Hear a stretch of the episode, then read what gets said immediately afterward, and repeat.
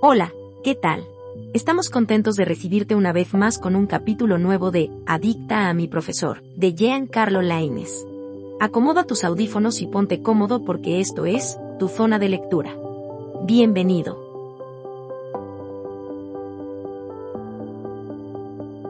Capítulo 23. En esta vida existen canciones que pueden hacer maravillas con una persona. Hay canciones para todo y tan complejas que suelen tardarse años en componer una sola pieza. Axl Ross tardó 10 años en componer su obra maestra llamada November Rain, pero su canción, Don't Cry, tardó en escribirla menos de 5 minutos, según contó el cantautor de aquellas baladas épicas de los años 90. Canciones que llegan al alma cuando el corazón está de por medio parecían que siempre buscaban la manera de salir, de las palabras de una hija y proyectarse de manera única en una canción. Asimismo, Amar no pensó que una simple canción fuera a cambiar el rumbo de su vida. Ella siquiera se lo imaginaba. Todo cambió desde el primer momento en el que recibió y contestó la llamada de Isabella, expareja de Sebastián. La mujer quería citarla para hablar algo que parecía ser de vital importancia para las dos. Quizá Isabella le dijo un par de cosas más. De cualquier forma, Amar no recordaba mucho de esa primera conversación telefónica porque era más que evidente que Amar estaba tan elevada y tan alucinada con todas las drogas que consumió, que incluso podría haber dicho que Leonardo da Vinci la contactó para decirle que quería hacer un retrato con su rostro. El lugar al que Amar fue citada y se encontró con Isabella no era otro lugar más que una cafetería que estaba ubicada en las cercanías del departamento de Sebastián. Ella pensó que tal vez Isabella escogería reunirse en un lugar más neutral, pero bueno, desde ese momento Amar se dio cuenta que esa mujer no parecía ser tan madura y lista como le quería dar a aparentar. ¿Estás completamente segura de que no quieres un café? Le preguntó Isabella a Ambar. Así estoy bien. Gracias, contestó ella. Ok. Te seré clara, Ambar. Quiero regresar con Sebastián y no se podrá mientras él siga pensando en ti. No tengo idea de qué fue lo que hizo que él se fijara en ti, pero estoy dispuesta a hacer un trato contigo de proporcionarte facilidades para conseguir eso que te gusta, a cambio de que no interfieras, ni te acerques más a nosotros. Siento mucho decirte que esa propuesta llegó demasiado tarde, decía Ámbar elevando la mirada al techo de la cafetería. ¿A qué te refieres? Sebastián y yo ya no estamos juntos. ¿Cómo que ya no están juntos? ¿Por qué? Bueno, eso realmente no realmente no importa. Eso es increíble porque así podré conquistarlo de tal manera que él ya no me vuelva a dejar y estoy dispuesta, incluso a dejarme ser madre con tal de poder estar con él como siempre lo he querido. A mi merced. Pero ahora creo que te daré las gracias porque ya no tendré impedimento para conquistarlo, decía Isabella mientras que balbuceaba todo lo que tenía en mente.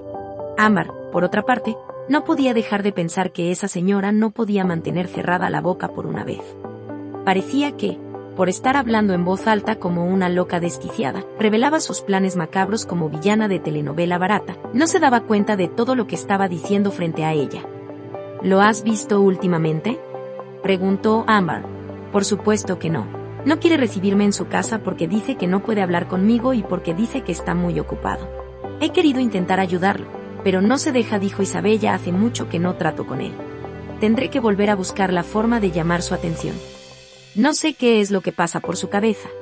Solo sé que tampoco a mí me quiere ver. Hasta me atrevería a pensar que él se comporta así porque me extraña. No creo que, no creo que eso sea así. Más bien yo creo que es porque ha tenido mucho trabajo. ¿Quién va a extrañar a una chica que se la pasa drogándose todo el tiempo? Tal vez eran los efectos alucinógenos de lo que había consumido o nada más era su imaginación dándose. ¿No ha mencionado nada de una canción? Preguntaba a aparentemente interesada en algo de lo que Isabella desconocía. ¿Qué tiene que ver una canción con todo esto? Isabella no tenía idea de qué era lo que Ámbar estaba hablando. Solo responde y ya no me volverás a ver. Pero debes ser honesta conmigo. Bien.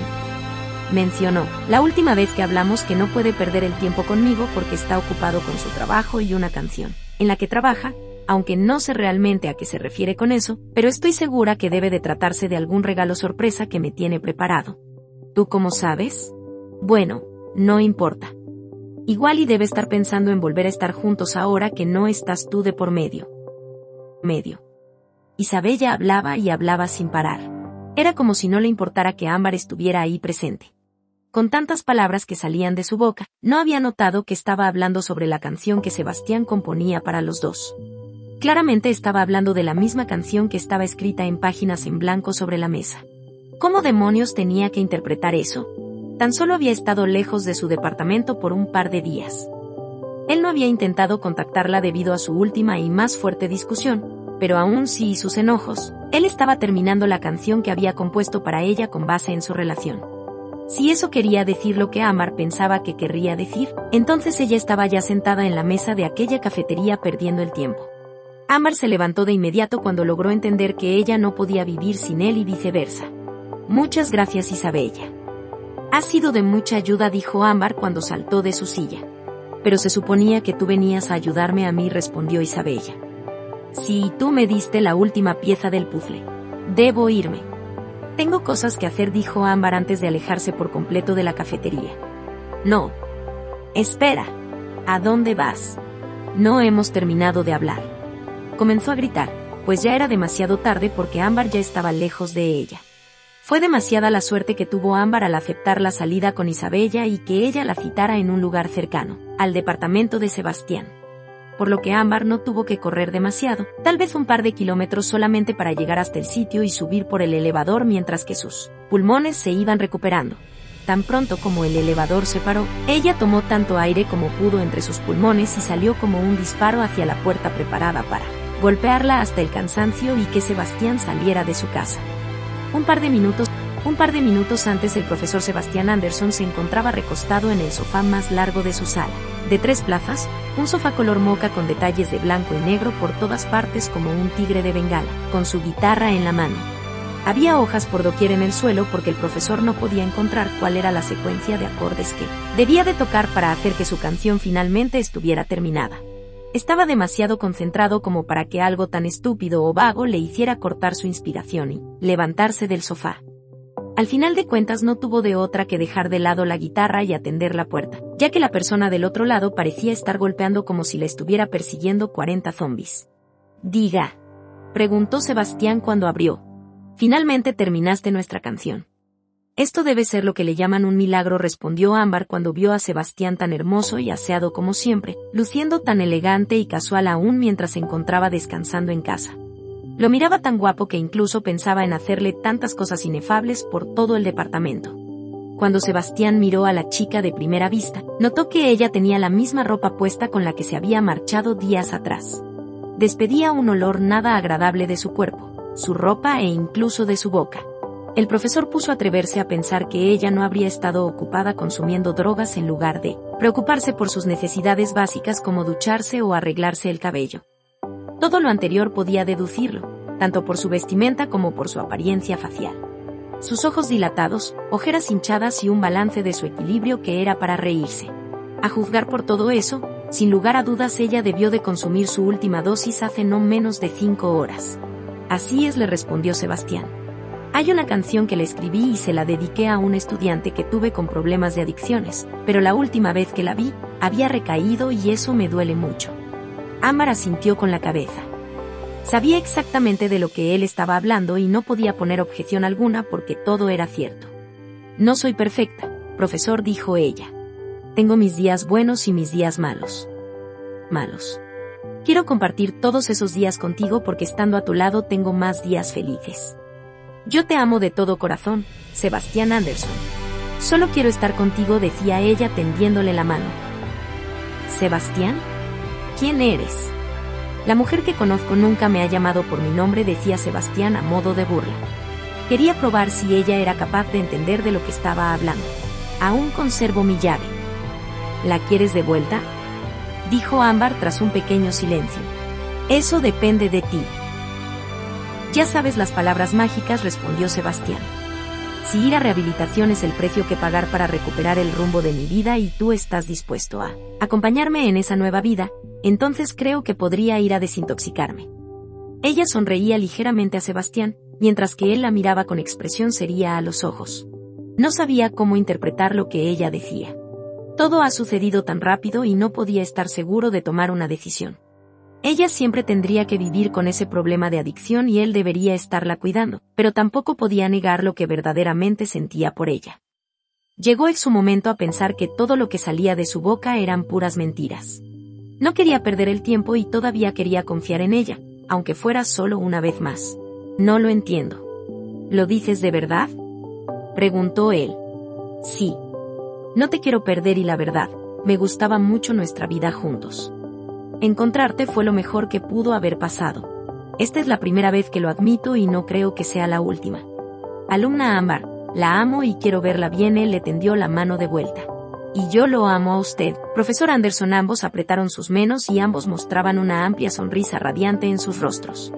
Al separarse, Sebastián dijo, Dejaré que lo nuestro, dejaré que lo nuestro fluya si puedes prometerme que seguirás el tratamiento al pie de la letra. Un día a la vez. Esta vez me internaré por voluntad propia y cuando nos volvamos a ver, comenzaremos una nueva vida, respondió Amber. Todo lo que vayas a pasar, recuerda que lo resolveremos. Eso sí, será junto Sebastián la tomó de los hombros y le dio un beso largo, hermoso, romántico, que pudo llegar hasta lo más profundo de su ser y su sexo. Y así fue. ¿Quién diría que una canción pudo haber sido capaces de unir dos almas solitarias que vagaban por ahí sin rumbo?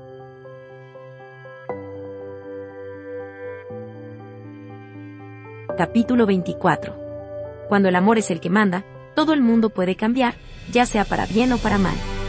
No importa si la persona es dura de roer o enamoradiza. El amor siempre lo impulsa todo. Hace que uno haga cosas inimaginables y maravillosas. Hace que uno se olvide de quién es y de concentre más en ser feliz. Cuando había transcurrido más de dos meses y medio, Amar finalmente terminó su segunda rehabilitación en ese año. No estaba segura de tener la valentía como para durar todo un año completo sin beber una gota de alcohol, pero de lo que sí estaba segura era que, no importaba si le gustara el consumo o no de drogas, lo que era mucho más importante era saber que ya estaba consciente de todo lo que hacía y que había ingresado por voluntad propia. Cuando Amar salió de la clínica, y después de seguir un arduo y duro proceso de desintoxicación, se encontró a sí misma en la acera del lugar. No tenía mucho que había firmado su alta médica en una hoja que uno de los doctores le dio. Solo podía pensar que, al mirar atrás, allá estaría dejando una de las etapas más difíciles de su vida y que ahora no quería dar marcha atrás. Tenía que ir hacia adelante y nunca retroceder, pero no quería hacerlo sola, mucho menos tendría por qué. Gracias a la vida, Sebastián había llegado a su vida y ella, luego de haber estado en aquel centro que tenía aún a sus espaldas, entendía que hizo mal en romper su promesa por unos escasos minutos de éxtasis. Un par de minutos más tarde, Sebastián apareció en su auto y lo hizo como si se tratara de un héroe de película. Dio una vuelta derrapando la carretera y después presionó el freno de mano hacia arriba dando la apariencia como de estar desesperado por querer ver a Amber.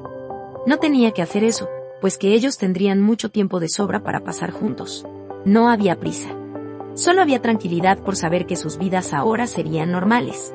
Sebastián bajó de su auto y, sin preocuparse siquiera de cerrar la puerta o estacionarse mejor puesto que ocupaba tres plazas a la vez, él corrió con todas sus fuerzas hasta los brazos de Ámbar.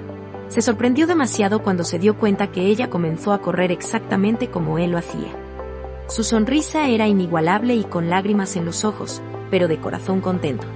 Ella sabía que no importaba lo que pudiera suceder, él siempre iba a estar ahí para cuidarla. Cuando ambos acabaron de correr y se abrazaron, se miraron el uno al otro mientras que sus cuerpos destrujaban. Durante todo el tiempo que ella estuvo en rehabilitación, no tuvieron contacto alguno porque, ¿qué importaba no verse por un par de meses? Tendrían todo el tiempo del mundo para estar juntos y no había nadie que los apurara. Muchas cosas habían cambiado durante aquellos dos meses sin comunicación y ahora podría tomarse todo el tiempo del mundo para continuar por donde lo dejaron. ¿Estás lista para conquistar el mundo? Le dijo Sebastián a Ámbar luego de haberse separado de su cariñoso abrazo. Solo si es contigo, mi profesor le contestó ella. El momento se dio por cerrado cuando el sol terminaba de bajar poco a poco, y en plena puesta de sol, Sebastián tomó a Ámbar, le dio un beso en los labios y sus corazones se sincronizaron, latiendo propiamente al ritmo del otro. Eran dos corazones unidos, dos almas y amores que se encontraron entre la tempestad, pero que ahora estaban latiendo al ritmo del otro. Juntos, hasta el final.